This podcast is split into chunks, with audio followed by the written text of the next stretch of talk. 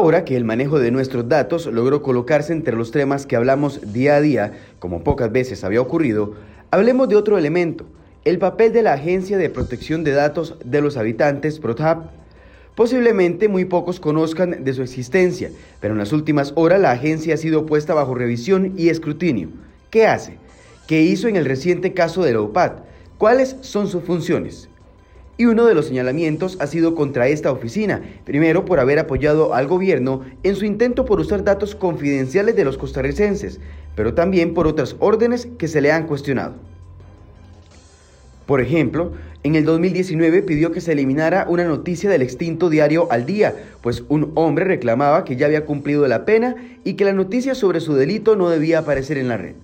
ProtHub no pidió ningún cambio al material más que eliminarlo, pero esta no es la primera vez que la oficina pide eliminar material a los medios, en la mayoría de ocasiones amparada en el derecho al olvido o el derecho de que desaparezca información que podría seguir afectando la imagen de alguien, pese al paso del tiempo y los cambios ocurridos. Estos son solo dos de los cuestionamientos que se le hacen a la oficina, pero ambos salen de un mismo saco. Dudas sobre cómo interpreta la ley la PROTHAB para creer que el Estado puede transferirse información sin límite y para pedir que los medios borren noticias tratándolas como bases de datos. Hoy, sobre este tema, profundizamos.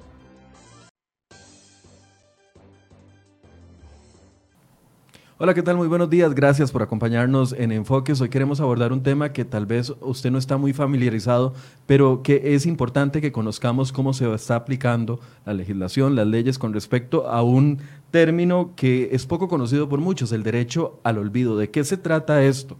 Todos sabemos que la memoria histórica de un país se va construyendo no solo con los libros de historia que eventualmente se van editando, sino también con las informaciones, las noticias que vamos produciendo en los medios de comunicación, que tienen algunas reglas específicas que se van cumpliendo a lo largo de la historia. Bueno, eso no se está, no elimina la posibilidad de que eh, algunas personas no queden contentas con lo que se contó de una etapa de la historia del país. La Agencia de Protección de Datos ha tomado una determinación que ha puesto a pensar a muchos con respecto a este tema del derecho al olvido y por eso es que queremos abordarlo el día de hoy. Y para eso le hemos pedido ayuda a Dalit Medrano, especialista en Derecho Informático, que ya nos ha acompañado acá en Enfoques en otras oportunidades, y también al abogado Andrés Corrales, especialista en tecnología de la información, para hacer un panorama sobre esta situación. Le doy la bienvenida a ambos. A Dalit, buenos días, gracias por estar acá con nosotros. buenos días, como siempre, un gran honor estar acá. Nos estamos viendo mucho últimamente con todas estas temáticas. Claro que sí. Andrés, buenos días, gracias por estar acá. Buenos días, Michael, y muchas gracias por la invitación de este tema, para hablar de este tema tan importante, especialmente cuando rosa con la libertad de expresión. Tal vez empecemos explicando qué es el derecho al olvido, para que las personas puedan entender de qué marco partimos.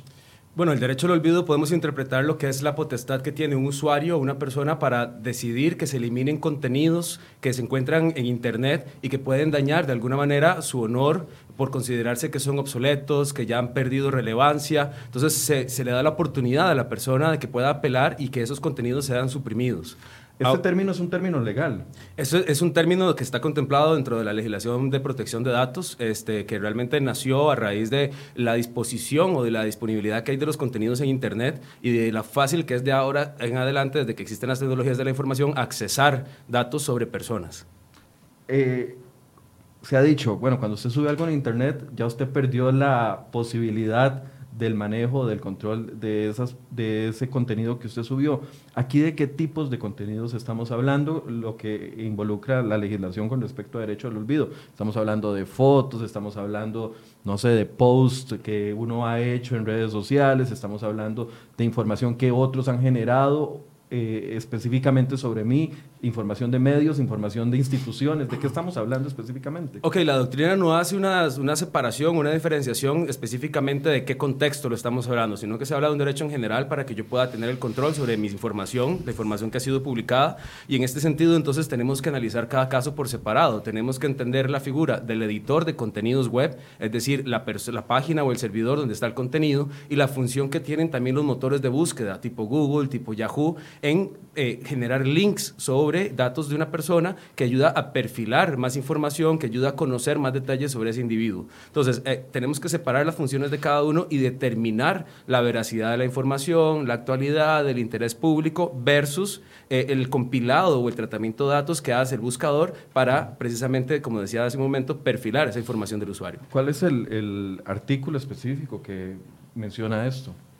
El artículo es el artículo 6 de la ley 8968 que habla sobre el principio de actualidad de la información.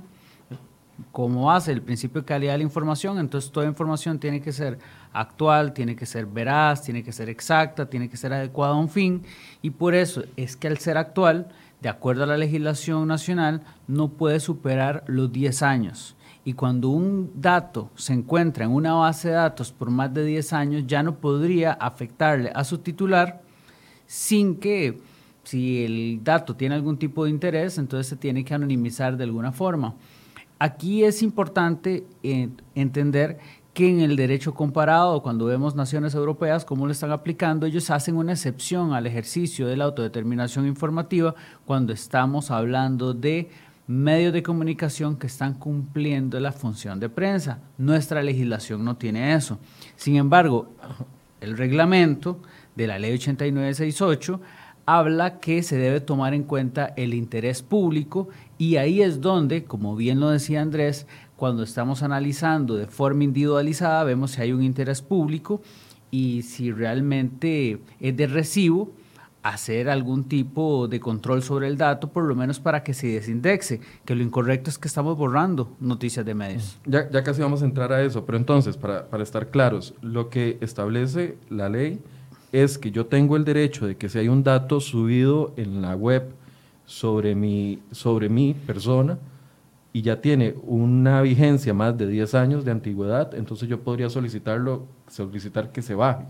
Sí, efectivamente. Entonces, si vemos el caso europeo, cómo está funcionando allá, la razón por la que en Europa se le solicita a Google y no a prensa tiene que ver porque los medios de comunicación cumplen una función de prensa que es protegida de una forma diferente y Google sigue siendo, eh, ahí sí, es una base de datos que toma decisiones sobre cómo va a tratar los datos personales, tiene un fin para que las personas lo encuentren y esa, curiosamente, es la que más afectación puede tener en una persona.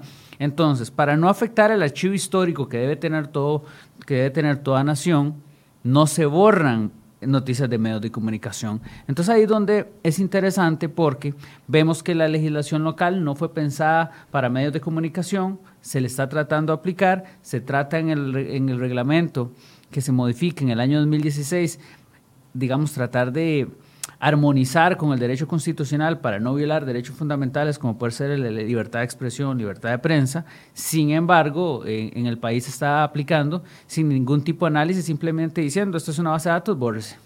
Inclusive, perdón, inclusive eh, en este caso que comentaba Dalit, el Tribunal de Justicia Europeo señalaba que una cosa es el interés comercial que puede tener un buscador como Google sobre los datos personales y en este caso va a prevalecer el respeto a los datos personales y por eso se solicita que se desindexe.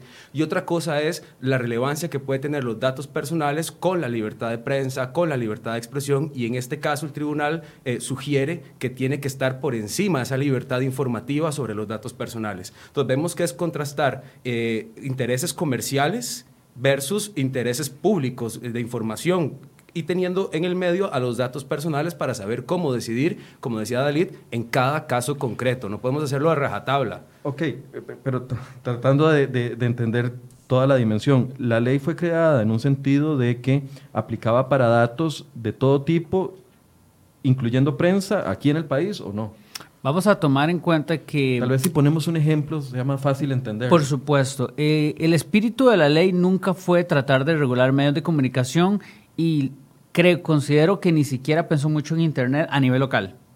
Entonces, se ha ido adecuando y creo que el mejor ejemplo es el de COSEBI, donde, curiosamente, en estos casos de UPAT, podemos verlo como un precedente interesante.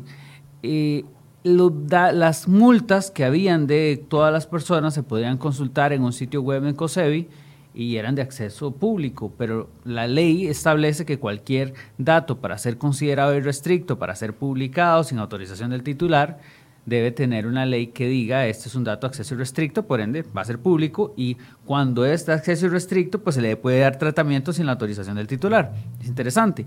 Pero entonces la, esta base de datos de COSEBI estaba afectando a personas por más allá de 10 años. Porque le salían las multas que le habían hecho antes de 10 años para atrás. Claro, entonces dentro de lo que es el derecho al olvido, principio de actualidad de la información, pero también porque esas bases de datos en ningún lado se fundamenta que sean de acceso irrestricto, pero en eso podríamos ver también el registro público, que tampoco hay una ley que lo faculte de forma expresa, entonces se manda, se le solicita a COSEBI que la baje. Entonces vemos como un dato que es que de carácter sancionatorio, digamos, que dice, ahí está una resolución, dice, bueno, aquí esta persona le pasó esto, le pasó esto, y finalmente es un dato más bien que es de acceso restringido, que solo es de interés del titular y de la administración, no, es de, no es de interés para todo el país. Y ahí es donde uno dice, bueno, en el caso que si tuviera una ley que dijera que eso es de acceso irrestricto, por la razón que sea, porque sea un debate legislativo y se decide eso, aún así no podría superar 10 años para que no le afecte por más de 10 años a la persona. Entonces eso, digamos, a nivel de ejemplo sería el mejor caso del derecho al olvido, pero también lo sé por personas que han participado en la redacción del 8968, es que tenían mucho en mente lo que estaba pasando en lo que era en aquel tiempo lo que era Datum y que ahora hay otras empresas que hacen lo mismo. Entonces, también he escuchado a otros especialistas que estuvieron vinculados en esos tiempos, donde se decía que era una ley de venta de datos. Y lastimosamente he visto en foros internacionales representantes de empresas transnacionales importantes me han dicho que es una vergüenza que en Costa Rica, eh, en la ley, se permita la venta de datos. Y bueno, pero lastimosamente esa fue la realidad en la que se genera esta legislación que no, no estaba pensada para regular prensa y yo sí considero que cuando estamos ante un hecho que supera los 10 años, si, si no existe interés público se puede desindexar que también se le puede solicitar al medio de comunicación que lo desindexe, pero no que lo borre. Desindexar es... Aquí, Perfecto. Aquí, desindexar es quitar los contenidos del motor de búsqueda. Es decir, que cuando eh, Google eh, tiene un dispositivo que se llama el crawler, este, este dispositivo entra a los servidores de los diferentes sitios web para sacar información. Entonces, se tiene que programar de manera tal que cuando Google o su crawler trata de entrar al servidor de CR hoy, por ejemplo, identifica una noticia de Michael Soto, simplemente no la va a tomar para desplegarla en el buscador. Entonces, tenemos que entender que, eh, inclusive cuando, cuando se creó esta ley aquí en Costa Rica, tal vez los motores de búsqueda eran un referente, pero no tenían el impacto que tenían hoy día, no tenían la capacidad de recolectar información, de procesar información que tienen hoy día y evidentemente eso ha, merecido que las distintas legislaciones en otros países se actualicen, se interpreten de una manera más ajustada a la realidad y la nuestra pues está en ese proceso de empezar a entender el impacto que tienen los buscadores dentro de la gestión de la información y la recolección de datos personales. Sí, entonces sí, con esto quiero llegar a que no estaba pensada en el tema de noticias, estaba pensada como por ejemplo lo que usted nos explicaba de COSEBI o si fueran abiertos, que no lo son, por ejemplo, una mancha en el historial crediticio, que no, no, se me aplicara todavía de 10 años después, que el, que el ciudadano tuviera la oportunidad de defensa, de decir, ya eso está saldado, ya no quiero que eso aparezca en mi historial. Ese era el origen pensado para esta legislación. Ahora, lo que se está aplicando en estas últimas dos, tres, cuatro determinaciones de la, de la PROHAT es que lo está aplicando a noticias de medios de comunicación. Exactamente, aquí es donde volvemos al punto. No se está haciendo una ponderación, desde mi punto de vista, correcta sobre el impacto que tienen los datos personales versus intereses comerciales versus libertad de expresión. Y aquí es donde la Agencia de Protección de Datos debería hacer una pausa, ver cada caso en concreto y definir si sus decisiones van a ir en contra de la libertad de expresión, que es un derecho eh, reconocidísimo por organismos internacionales en nuestra legislación, etcétera, o si simplemente estamos hablando de una información que puede afectar eh, el, el, desempeño normal de una persona en la sociedad, es decir, una deuda, una multa que ya no tiene por qué estar. Entonces es diferente. Aquí se plantea un debate muy interesante, porque uno pensaría, entonces, ¿qué va a pasar a 10 años? Con las cosas de interés público que, son de hoy. No sé, sigo Michael Denesio, ¿verdad? Con el cementazo, por ejemplo. Si en 10 años eh, eh, una, alguien se siente afectado por lo que se publicó en este momento, entonces una misma oficina del Estado podría censurar a un medio diciéndole usted no puede publicar más la investigación que hizo, aunque esté sustentada o no esté sustentada, etcétera, etcétera. De hecho, eso es lo más grave es grave porque vemos cómo la ProHab podemos más o menos decir que ante esa falta de independencia, los criterios que no parecieran ser muy técnicos, podríamos decir que están hasta cierto punto politizados. Vemos un escándalo donde hasta toda la opinión pública, hasta el mismo gobierno, pareciera ya reconocer que el decreto está mal, pero la agencia que debe proteger los datos de los ciudadanos está a favor. Entonces, me parece que eso nos hace recordar a 1984, George Orwell, que es una novela de ficción donde habla de la policía del pensamiento, donde habla de reescribir la historia. Entonces habían, habían personas que en la policía del, del pensamiento se dedicaban a reescribir noticias para que la gente recordara el mundo de una forma y no con la realidad. Entonces vemos cómo a través de la aplicación del derecho al olvido para medios de comunicación por una oficina que podía estar politizada y no tener tantos criterios técnicos es un peligro para esta sociedad. Y no solo lo están aplicando como un derecho al olvido. Hay un caso donde una persona tomó una fotografía de un carro mal parqueado, como pasó ahí, que había un carro que tenía la ventana abierta, que le toman una foto y se, se captura la placa y esa placa también estaba en la fotografía aparece una, apareció una firma legal. Entonces indicó que esta denuncia pública en una red social, la persona era la responsable de esta base de datos, por ende tenía que borrarla y por supuesto que fue sancionada administrativamente. Entonces vemos cómo no solo el derecho al olvido le pueden aplicar a los medios, ya le han aplicado a personas que publican cosas en redes sociales. El día de mañana le van a decir a usted que porque tomaron una foto de un lugar público, no tienen el derecho de la persona para publicarlo en internet, la persona es, titular de su dato, y es ahí donde, claro, hay lagunas en la, en la, hay lagunas en la ley pero también podríamos decir que eh, la, la ProHub está teniendo interpretaciones que son peligrosas eh, para la libertad de expresión. Ahí quiero hacer una pausa. Es un tema de que la ProHub, la Agencia de Protección de Datos de los Habitantes, está eh, haciendo una interpretación o es que la ley está vieja, está antigua, está desactualizada y no, y no establece los lineamientos adecuados como para poder hacer una interpretación más, más lógica, porque yo no me imagino entonces que los ciudadanos en 10 años no tengamos noticias de lo que sucedió ahora, o, es muy común que un diario eh, nacional que tiene esta sección de hace 50 años, uno ve sucesos de hace 50 años en ese diario, ve eh, actuaciones políticas de hace 50 años, que, que, se les pueda privar de esto porque alguien se llega a sentir afectado. Pero vea qué interesante, porque en el Código Civil lo que se habla es el derecho de imagen e indica que cuando ustedes toman una fotografía en un lugar público, por supuesto que por temas de interés público puede ser utilizado, pero la, nueva, la ley 8968 es posterior y ahí es donde podemos encontrar las lagunas, pero también cualquier operador del derecho sabe que el ordenamiento jurídico se interpreta de forma integral, entonces tenés que respetar la constitución, tenés que respetar la ley, entonces un decreto por supuesto que no puede estar por encima de la ley, no puede ser ilegal, no puede decir que bueno, es que se emite ilegal y, finalmente al final se va a cumplir la ley, no, es que se debe respetar siempre las normas que están, son, son superiores. Entonces, cuando vemos esto que una resolución tratando de cumplir una ley violenta un derecho fundamental y no se hace esa interpretación tomando el interés público, inclusive tratando de interpretar que vienen, digamos, eso así regulado en el Código Civil, que al final es más, es más especial cuando tiene que ver con publicar temas de interés público y, en, y analizarlo de forma integral, vemos que si las resoluciones son simplemente interpretando todo como una base de datos, borre, es muy peligroso. Sí.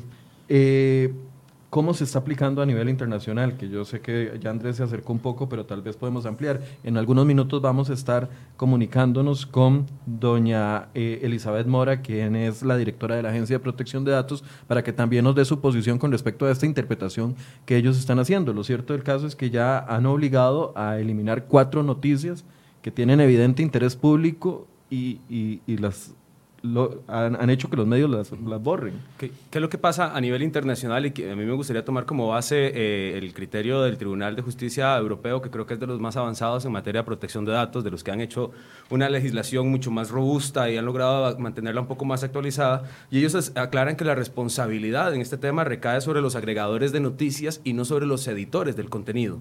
¿Por qué? Porque no sería lo mismo que yo quiera saber información de Adalid y que tenga que entrar a 20 sitios web para buscar información de él, a que en un solo sitio, en un buscador, yo agregue el nombre de Adalid y ya ese buscador me genere y me clasifique información por relevancia, por actualidad, por coincidencias.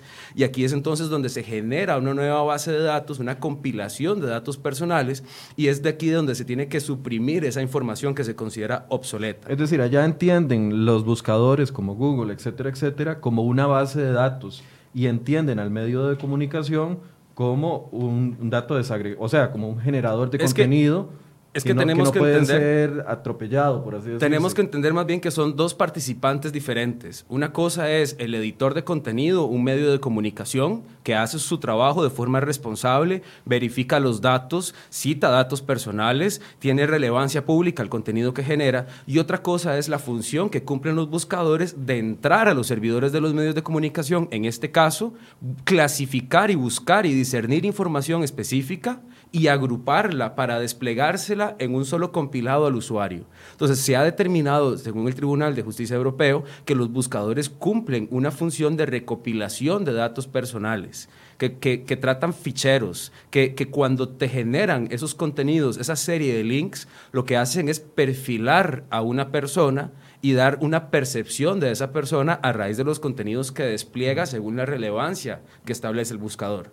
Entonces, al separar la acción o la función que tienen estos dos protagonistas en el proceso, recae sobre los buscadores la responsabilidad de suprimir esos contenidos. Pero no sobre los medios de comunicación. No sobre los medios de comunicación, porque siempre eh, el Tribunal de Justicia Europeo señala que está por encima la libertad de expresión, la libertad informativa, y además aduce que los editores de los contenidos, eh, basándose en su profesionalismo, han pasado por diferentes filtros para determinar que la información es o era de interés público en su momento, que los datos personales han sido verificados, que han sido que son válidos, que son que en el momento eran actuales. Entonces, se tiene que suprimir de las búsquedas, no de los contenidos, porque como usted lo mencionaba hace un rato, borrar contenidos del sitio web supondría eh, eliminar la memoria histórica de un país, de una región. Inclusive recientemente, hace unos meses, el Tribunal de Justicia emitió otra sentencia con respecto a este caso con Google, porque un, un ciudadano europeo pedía que se suprimiera la información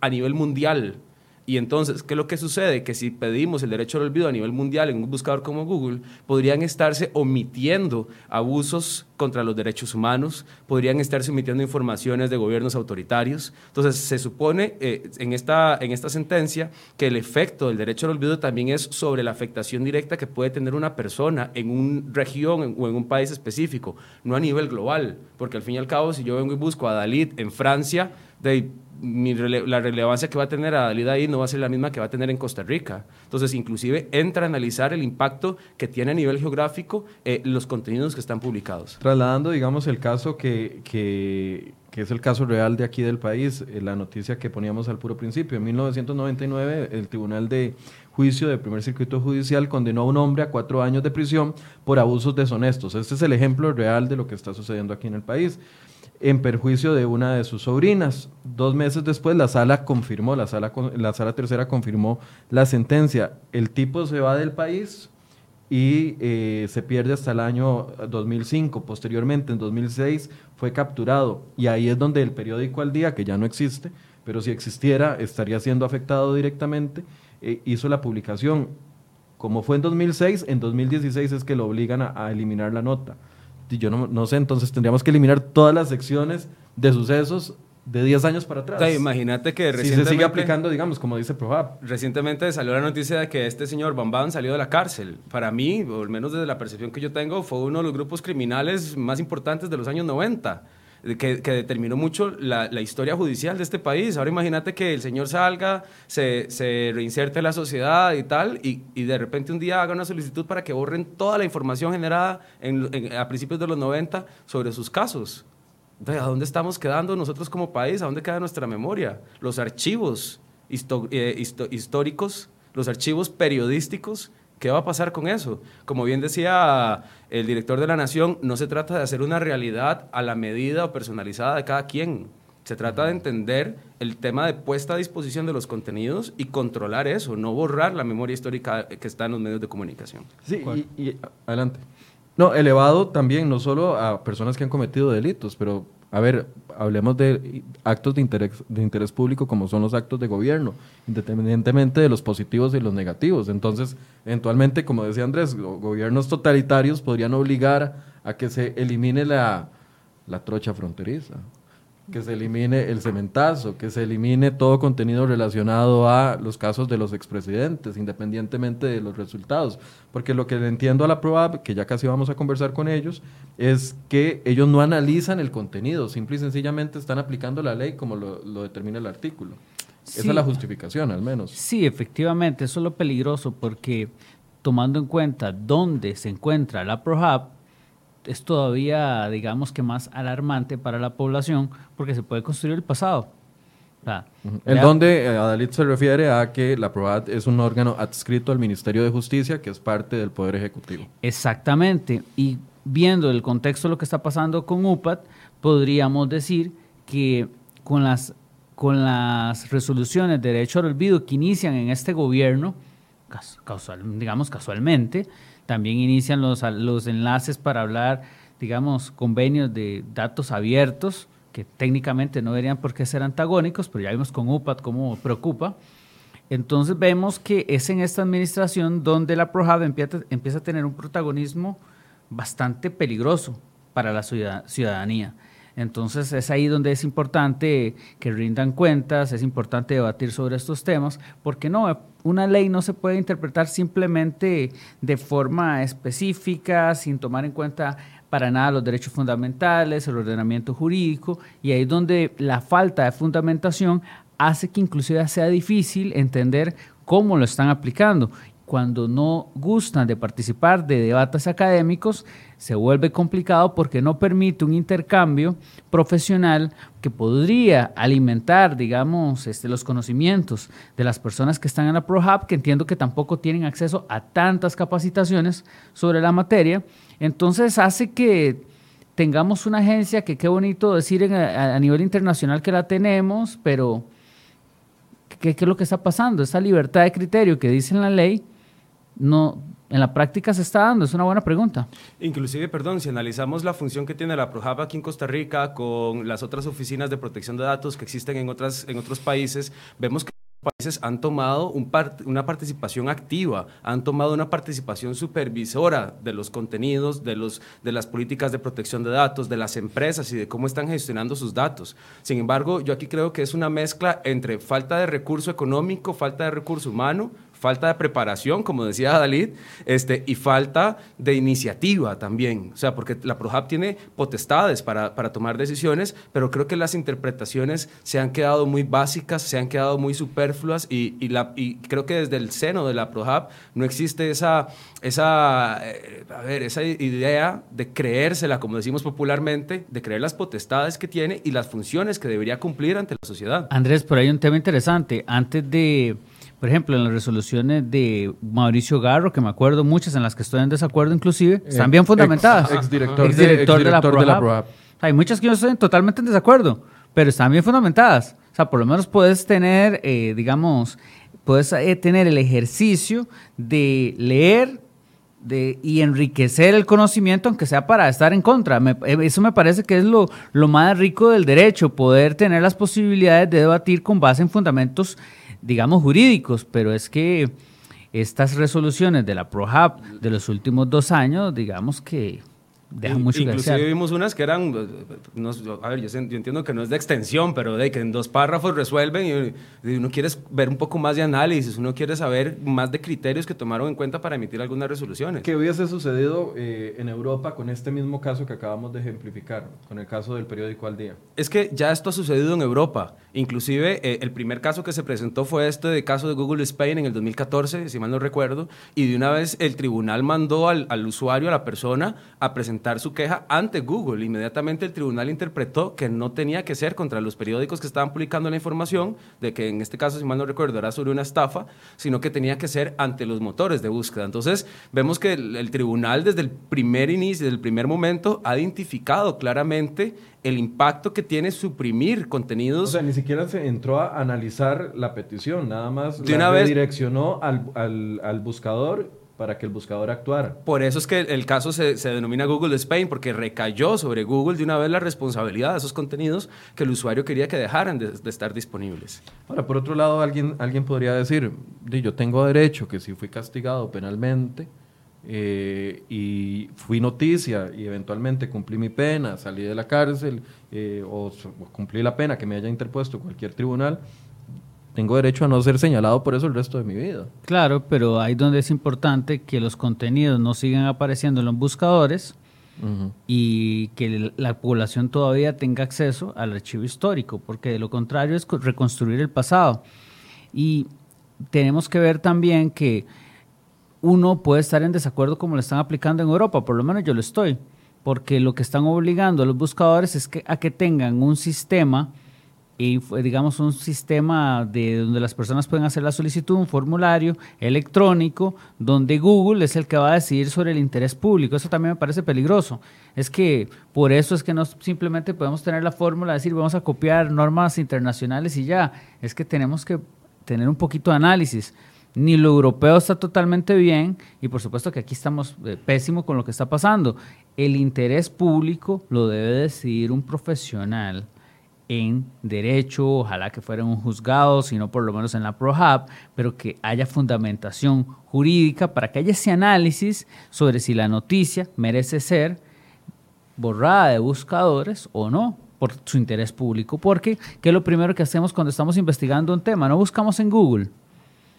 Entonces, eso limita el derecho a la investigación, acceso a la información, y eso es lo que lo hace complejo. Ya tenemos eh, vía telefónica a doña Elizabeth Mora Elizondo, directora de la, de la Agencia de Protección de Datos, a quien le agradezco mucho que nos esté atendiendo esta mañana. Buenos días, doña Elizabeth. Bueno, ¿Me, es- me escucha? sí, les Buenas, doña Elizabeth, estamos hablando del derecho al olvido y las resoluciones que, ha que han salido de la Agencia de Protección de Datos, donde han obligado a medios de comunicación a eliminar en al menos cuatro casos algunas notas porque las, los que solicitaban, los solicitantes, se sentían afectados. ¿Podría explicarnos cuál es la visión de la PROAP con respecto al tema del derecho al olvido? sí, todo es muy, muy hacer una opinión y es Doña Elizabeth, disculpe, es que estamos teniendo problemas, no le- le- se le escucha entrecortado. ¿Usted se puede ubicar mejor? eh, esta línea eh, hija entonces No le, no le estamos escuchando. ¿Será posible volver a hacer el contacto a un número fijo? estamos de, un número fijo Ahí le escucho mejor. Vamos a ver. ok de un número fijo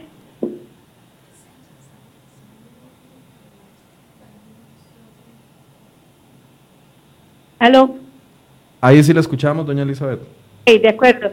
Es, bueno, les ah, la primera aclaración agencias quisimos hacer opinión. Ah, No, no, se nos corta completamente. Tal vez intentemos llamando desde acá nosotros a ella para ver si logramos conectar mejor para poder tener con claridad la posición de la Agencia de Protección de Datos.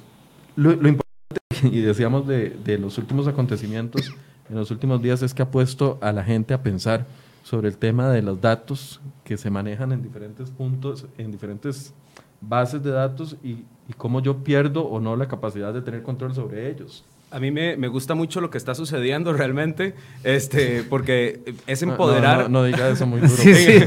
es, es empoderar a la gente a que conozcan sus derechos, a que sepan cómo ejercer sus derechos. Ya hemos visto en medios de comunicación cómo andan haciendo ejercicios, eh, pidiéndole datos personales a la gente, poniendo en evidencia la poca, eh, poco cuidado que tiene la gente con sus datos personales. Y definitivamente estos hechos, aunque no es de la mejor manera, ¿verdad? Lo que ponen es sobre la mesa eh, la importancia de que la gente empiece a cuidar sus datos personales, empiece a tratar de, de limitar o, o, o, de controlar más su huella digital también, que es prácticamente imposible, pero, pero por lo menos eh, otorga más, más empoderamiento. Eh, tenemos nuevamente a doña Elizabeth, a ver si la escuchamos mejor en este momento. Sí, bueno, nuevamente. algo tiene su teléfono, doña Elizabeth, qué pena. Eh, desde una línea fija, no porque había Tal vez el cable o algo. Eh, no, no sabemos.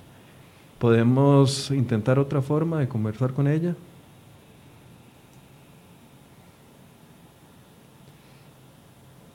¿Nos escucha ahí? Yo les escucho claramente. Sí, usted nos escucha, pero cuando usted comienza a hablar se corta. Algo sucede con la línea telefónica. Sí, por, desde un número Vamos a intentar otro método porque sí nos interesa mucho Tal vez la al, posición móvil. de, de doña Elizabeth. Vamos a, a seguir tratando de, de- de escucharla. Hablábamos de eso. Se ha posicionado la- el tema de la protección de los Eso es, datos. sumamente, eso es sumamente importante que se dé esta discusión al país porque vemos cómo inclusive el Tribunal Supremo de Elecciones tiene todo el padrón electoral para que cualquiera lo descargue.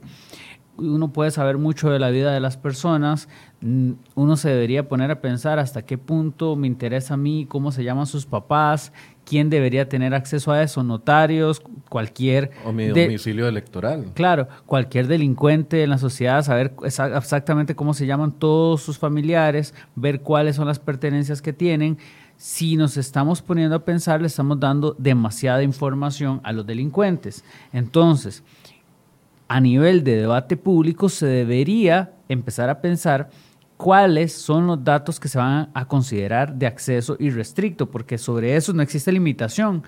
Y ahí es donde El tema del OPAD lo ha dejado en evidencia. lo ha dejado en absoluta Porque evidencia. algunos dicen son datos eh, privados, otros dicen son datos irrestrictos, otros dicen son datos de acceso público y uno se queda eh, pensando como ciudadano. Yo no sé ni cómo clasificar los datos que hay en cada base de, datos del Estado o, los que yo he otorgado o ofrecido a aplicaciones, etcétera, etcétera. No sé ni cómo clasificarlos. Exactamente, y es ahí donde se, es importante un, un debate sobre estos temas y darle soluciones a las personas. Por ejemplo, hay un proyecto de ley 21186, eh, 21187 de lucha contra la ciberdelincuencia que a las personas que son víctimas de pornovenganza le da herramientas para que puedan tratar de borrar los contenidos. Eso es darle, tra- eso es tratar de darle herramientas a las personas. Que es, que es justicia, al fin y al cabo, porque a uno no le interesa que estén contenidos que no... Exactamente, que, que han sido obtenidos ilegalmente, por ejemplo. Doña Elizabeth, vamos, tercer intento, a ver si esta vez sí lo logramos. Buenos días nuevamente. Ahora sí, qué dicha. Ya ahora sí Sí. le escuchamos. Buenos días. Buenos días.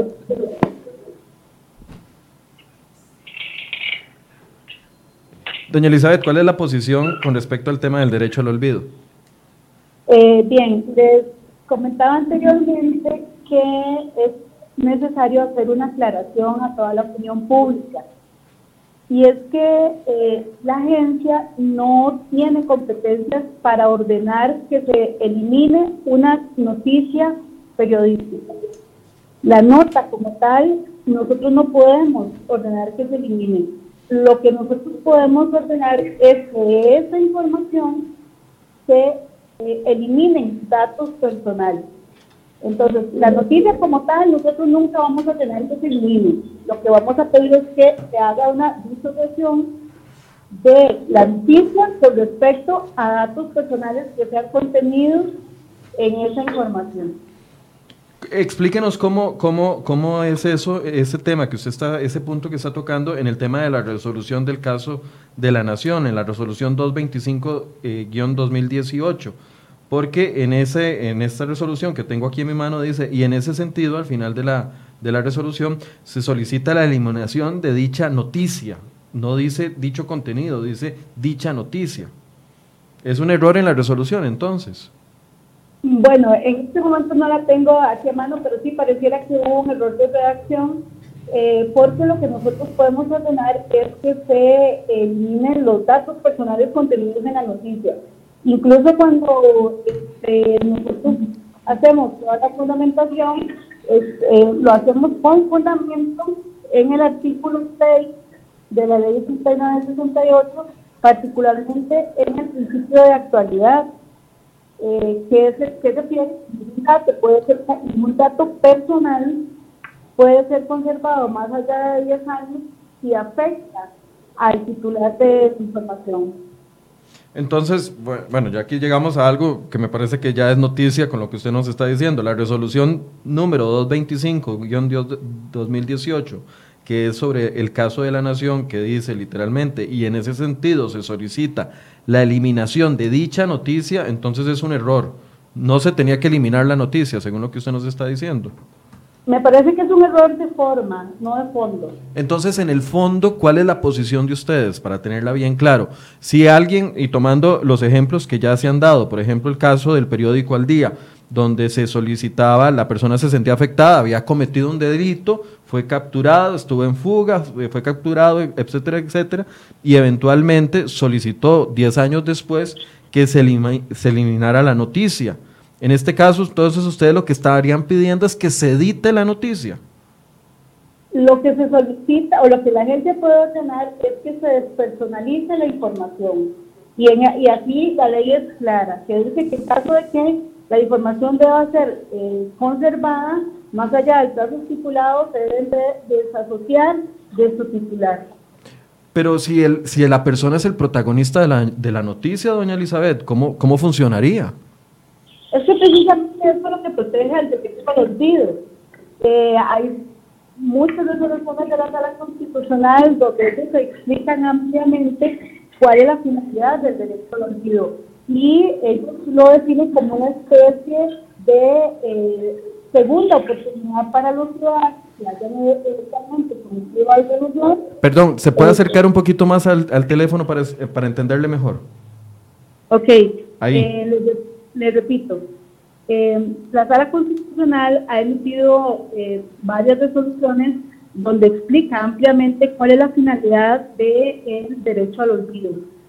Y lo que la Sala explica y son los criterios que ha tomado eh, la agencia, como le repito, además con fundamento en el artículo 6 de la ley 89-68, es que las personas tienen derecho a rehacer su vida eh, y que mantener información más allá del plazo, del plazo legal estipulado podría ser como una especie de muerte civil para el ciudadano eh, o una especie de una pena perpetua que en Costa Rica constitucionalmente está prohibida. Doña Elizabeth, a, mí me genera muchas dudas en los temas que son de interés público. Yo lo entendería desde el interés privado, pero cuando los medios de comunicación hacemos eh, o preparamos información que eventualmente incluso hay casos que han terminado en tribunales eh, con, condenas en firme, eh, ¿cómo funcionaría ahí? Porque, a ver, estaríamos entonces obligando a editar de una u otra forma la, la historia desde el punto de vista de noticias. La ley no hace excepciones. La ley dice, establece un plazo claro, 10 años eh, desde, que se, desde la ocurrencia de los hechos. No le entendimos esa parte. Eh, no sé si es que seguimos teniendo problemas de comunicación. No, eh, cuando usted se acerca al teléfono le escuchamos perfecto, pero si se aleja entonces se, se, se le pierde la voz. Ok.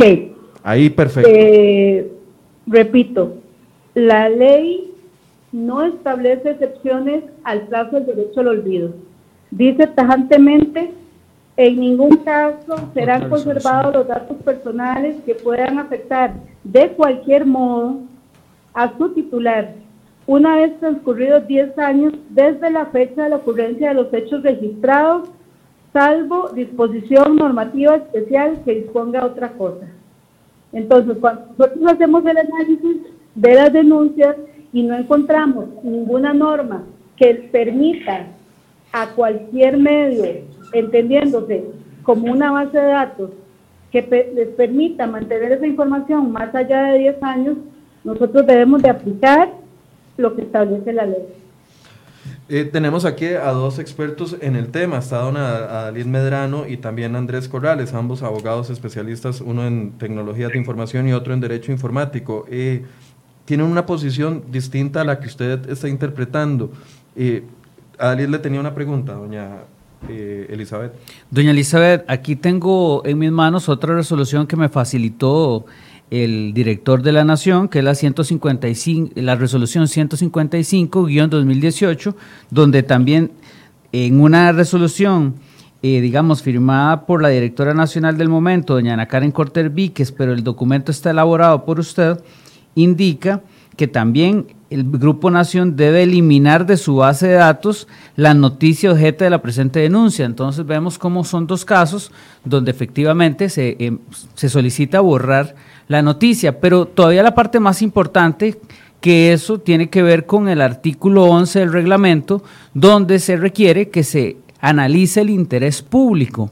Entonces, no solo eso lograría armonizar digamos, con la, interpretación con otros derechos fundamentales como es libertad de expresión, libertad de prensa, acceso a la información, sino que también es importante destacar que el fundamento jurídico de estas resoluciones indica que usted, se, que usted se fundamentaba también en el reglamento, a pesar de que no ampliaba sobre esta materia. Entonces, ¿por qué no analizaron el reglamento si el reglamento hablaba de forma expresa que se debe analizar el interés público cuando se va a, a tratar de decidir sobre si se aplica o no se aplica el derecho al olvido?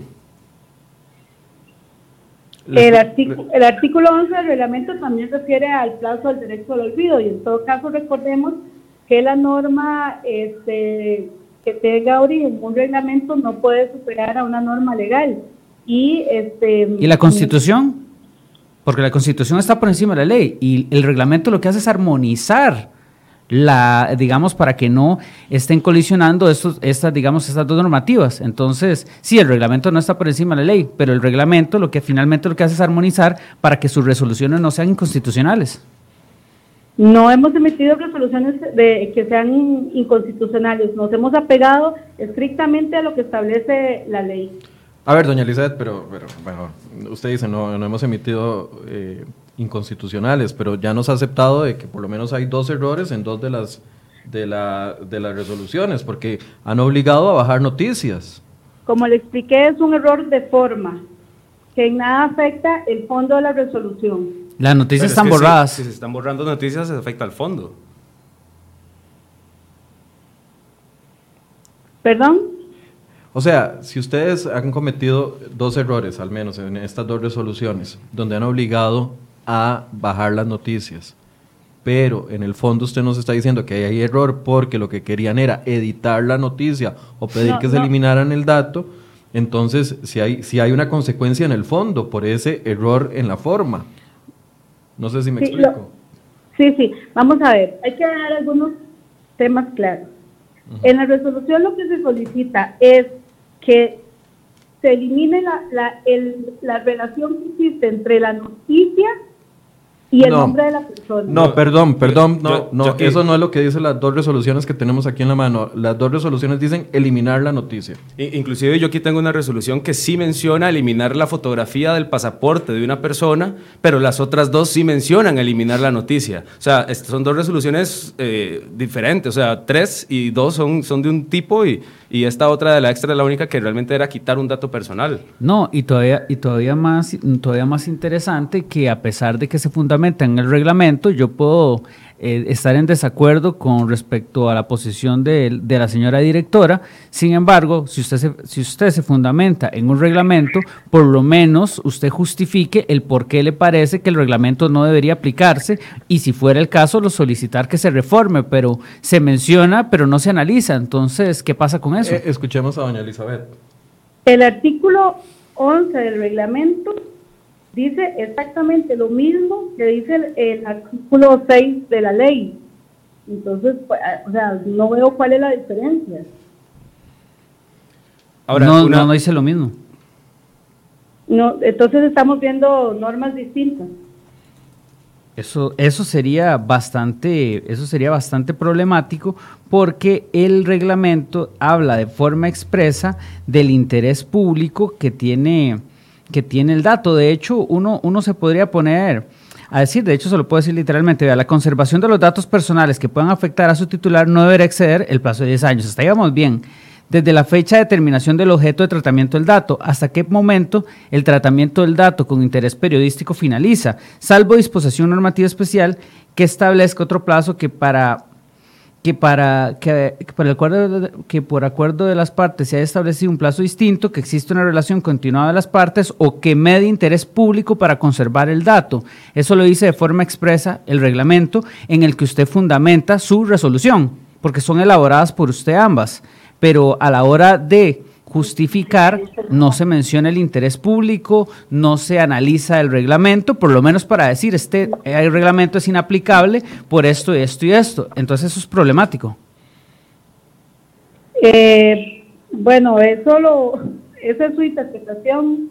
Este, no, voy a cuestionar este, cuál es la posición suya al respecto. Yo respaldo eh, las actuaciones de la agencia en el sentido de que resolvimos de acuerdo a la ley, no hemos eh, y de acuerdo a la jurisprudencia que ha emitido la Sala Constitucional, no hemos emitido resoluciones que sean contrarias al bloque de legalidad, mucho menos.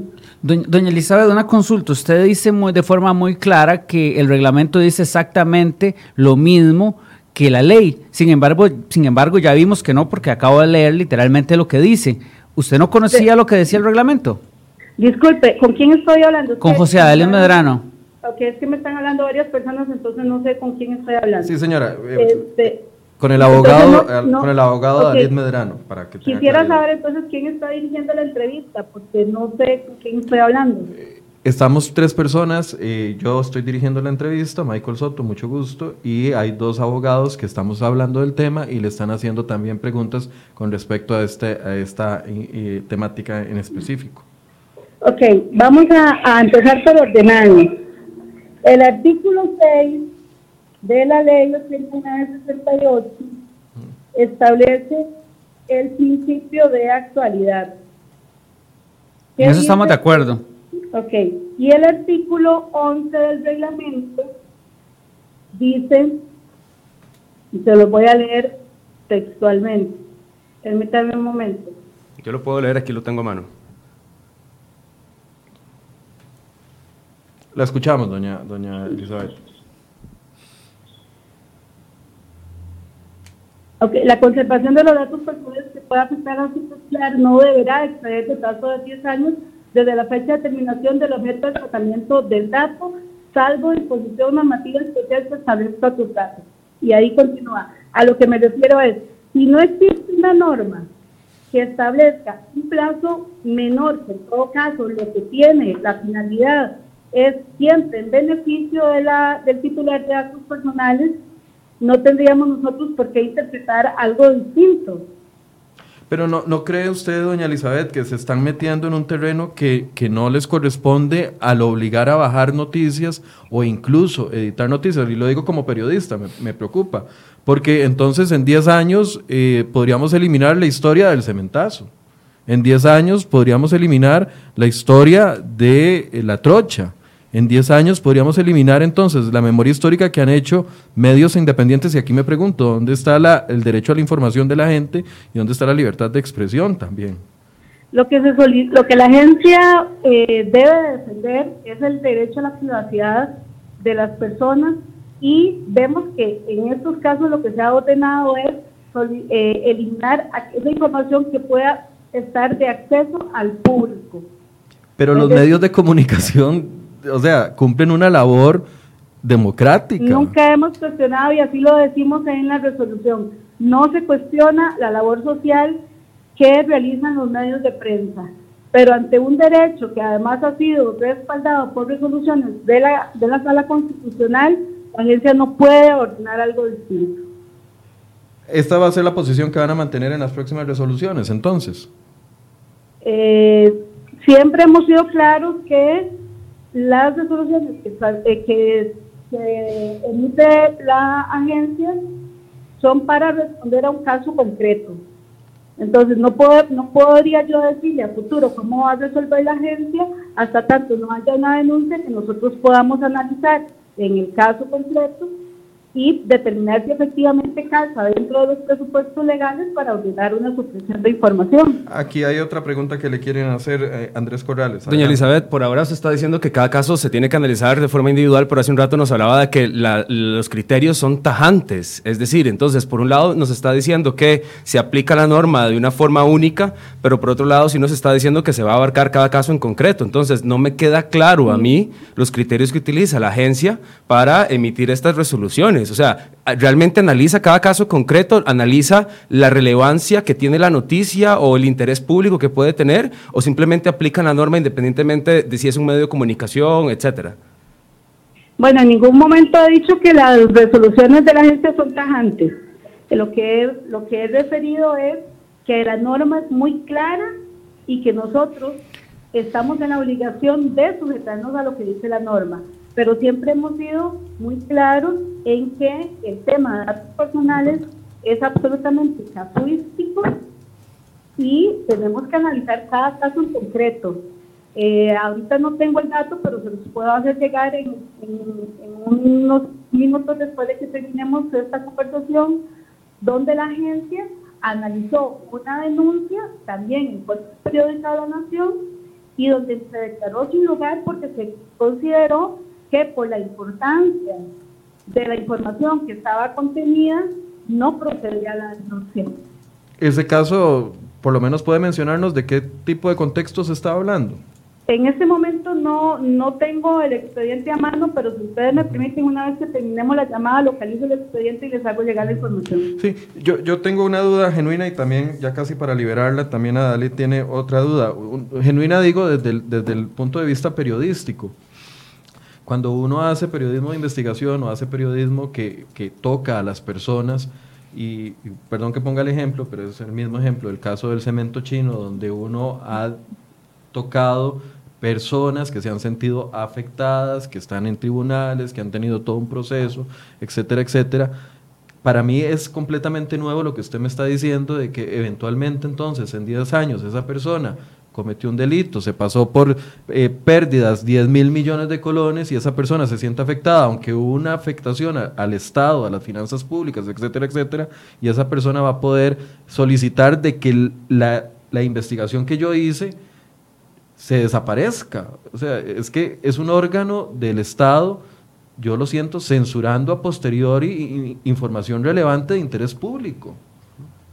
Bajo ninguna circunstancia la agencia pretende ser un órgano de control de libertad de prensa y de, la libertad o el derecho de información que tienen los ciudadanos. Pero lo está haciendo en cuatro casos específicos. Como lo, como lo repito, nosotros solamente nos referimos al tema específicamente de la supresión de datos personales, porque la ley nos obliga a hacerlo de esa forma.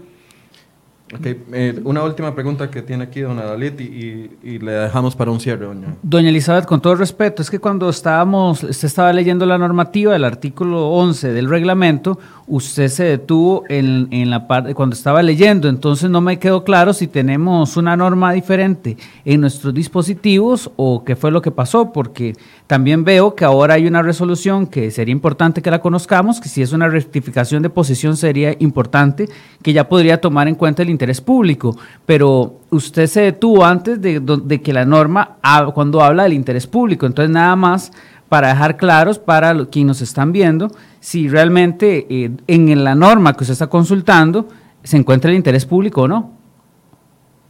Eh, sí, estamos viendo la misma norma. Ok, entonces está el interés público. Entonces, ¿por qué no se tomó en cuenta el interés público en las resoluciones que usted elaboró? Porque ya para este caso sí aplicaba el plazo del derecho al olvido, que es lo que les vengo repitiendo desde un principio. Incluso si ustedes revisan las resoluciones, además nosotros hacemos referencia a la ley de archivo judicial, que establece plazos para que esa información sea eliminada de el archivo judicial. Entonces, les repito, la agencia no entra a cuestionar ni resoluciones judiciales, ni el derecho de acceso a la información, ni la libertad de prensa que existe en el país. Simplemente le vemos el caso concreto y si encaja dentro del presupuesto del derecho de olvido, estamos en la obligación de aplicarlo. No es un tema discrecional, es un tema de eh, legalidad, donde la agencia debe aplicar la norma tal cual está escrita y como lo decimos también en la resolución, la norma no establece excepciones para ese plazo.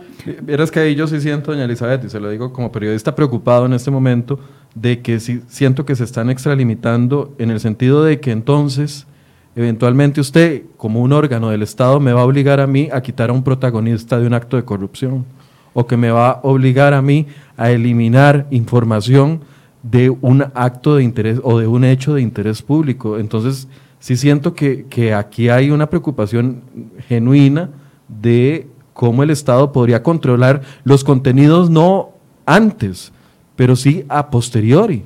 Y, y ahí es donde sí me genera una preocupación.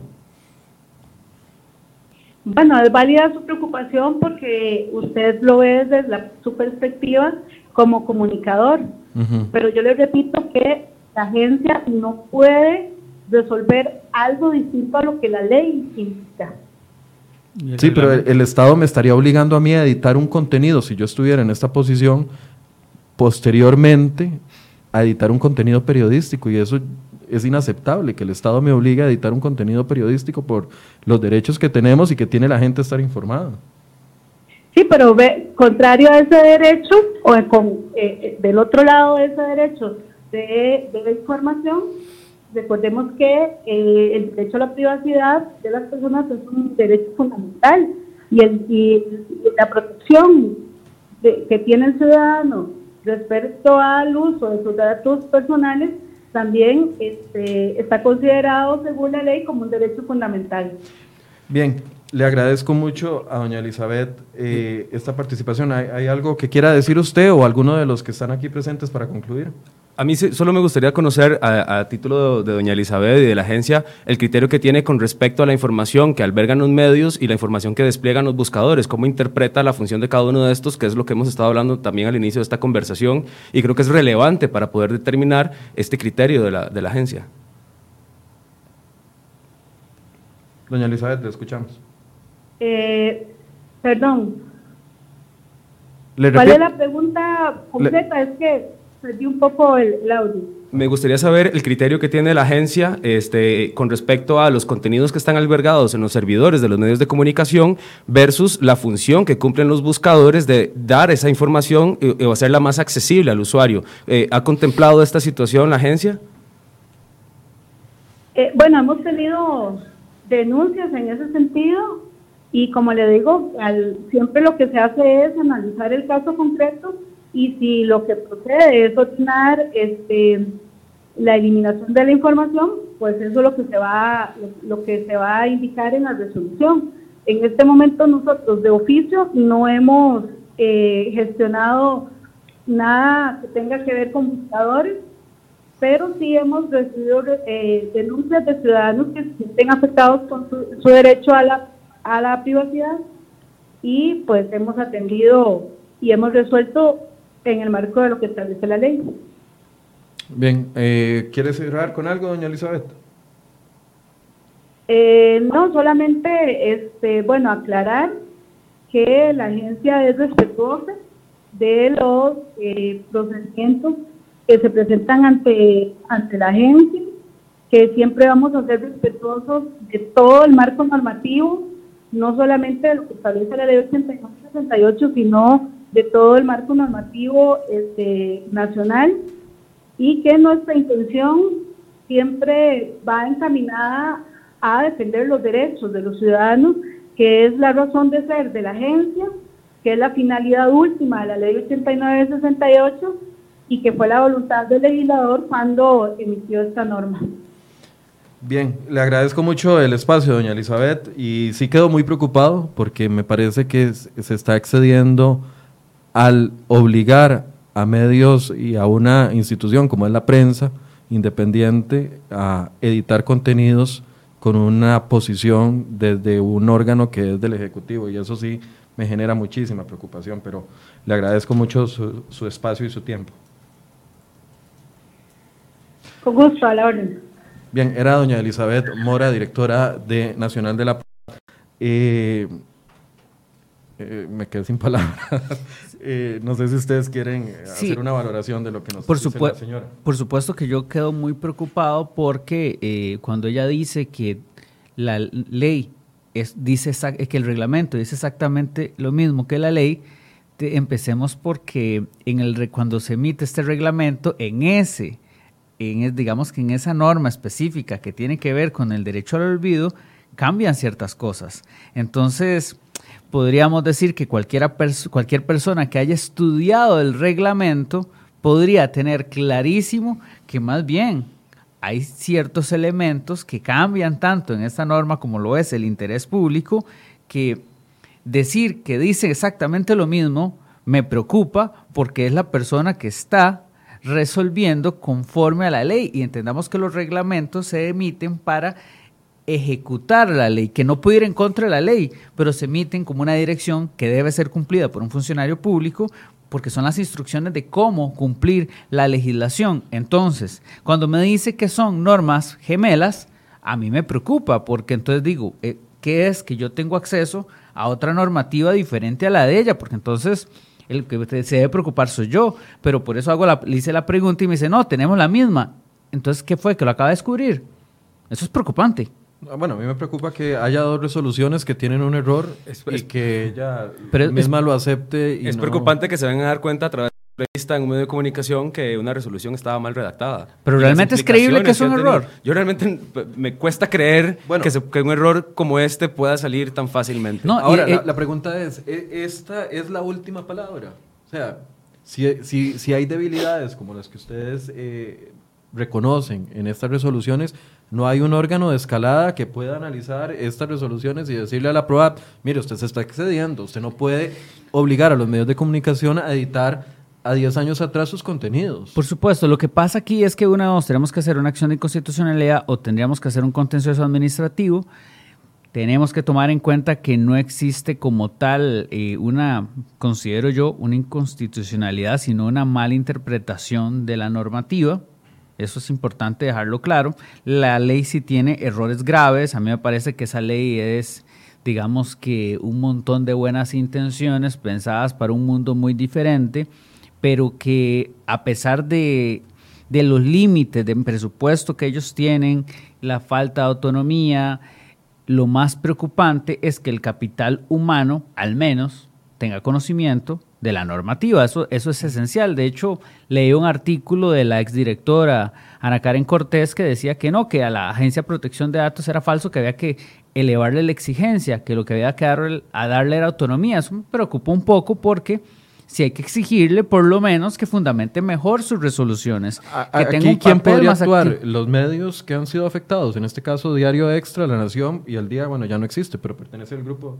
Porque si fuera un- una nota mía, pues tiene un contencioso administrativo, claramente, pero ellos no, que No, han- sabría- han no sa- acudido. no sabríamos decirle eso, que, pero el cuál que es podría el... accionar es, es el medio de comunicación Clara- afectado. claramente, claramente. Hay que preguntarle a los colegas de La Nación y de La Extra a ver si van a, a- a- a ejercer algún tipo de... Más que si se están dando cuenta por medio de esta entrevista de que sus resoluciones tienen errores, ¿verdad? Eh, una conclusión.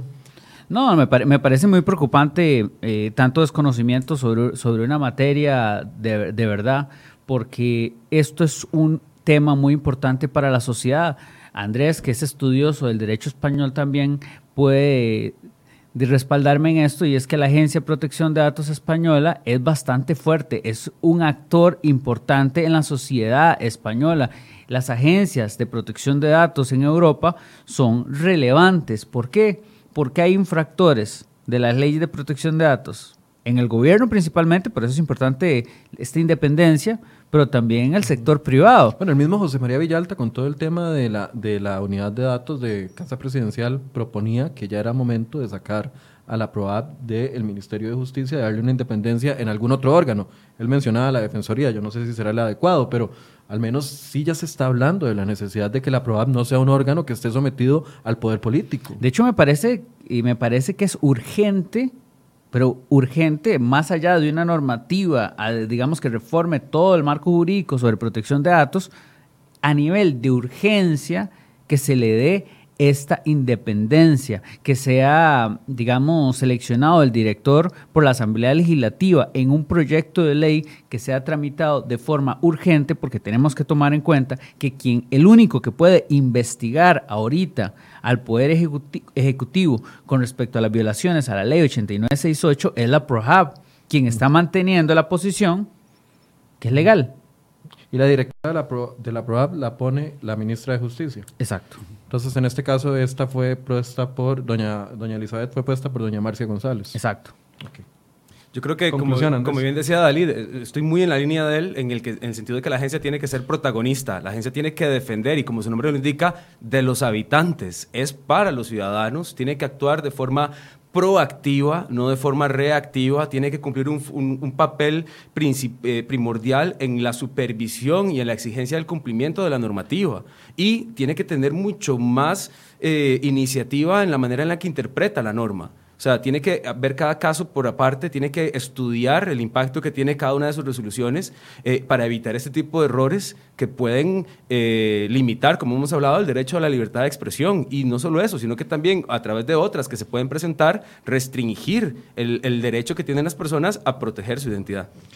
Definitivamente esto fue un primer acercamiento, porque estoy seguro de que este tema va a dar de qué hablar y vamos a invitar a doña Elizabeth a que venga acá al estudio y podamos hablar más ampliamente sobre este tema, sobre las resoluciones y tal. Y por qué no invitar a colegas de medios de comunicación de estos que ya les hemos mencionado, Diario Extra o también el Diario de la Nación, que han sido afectados por resoluciones que quede claro, al menos en dos de las cuatro que existen, dice claramente, y aquí las tenemos, eliminar la noticia. Doña Elizabeth dice que nunca quisieron decir eso, que es una mala interpretación y que lo que ellos querían decir era que editaran la información privada que contenía la noticia. En cualquiera de los dos casos a mí me parece inaceptable de que un órgano del Estado obligue a la prensa independiente a editar sus contenidos. Pero bueno, el debate está puesto en la mesa. Gracias Andrés, gracias, a Dalit por el espacio y gracias a ustedes por la paciencia de escucharnos esta mañana.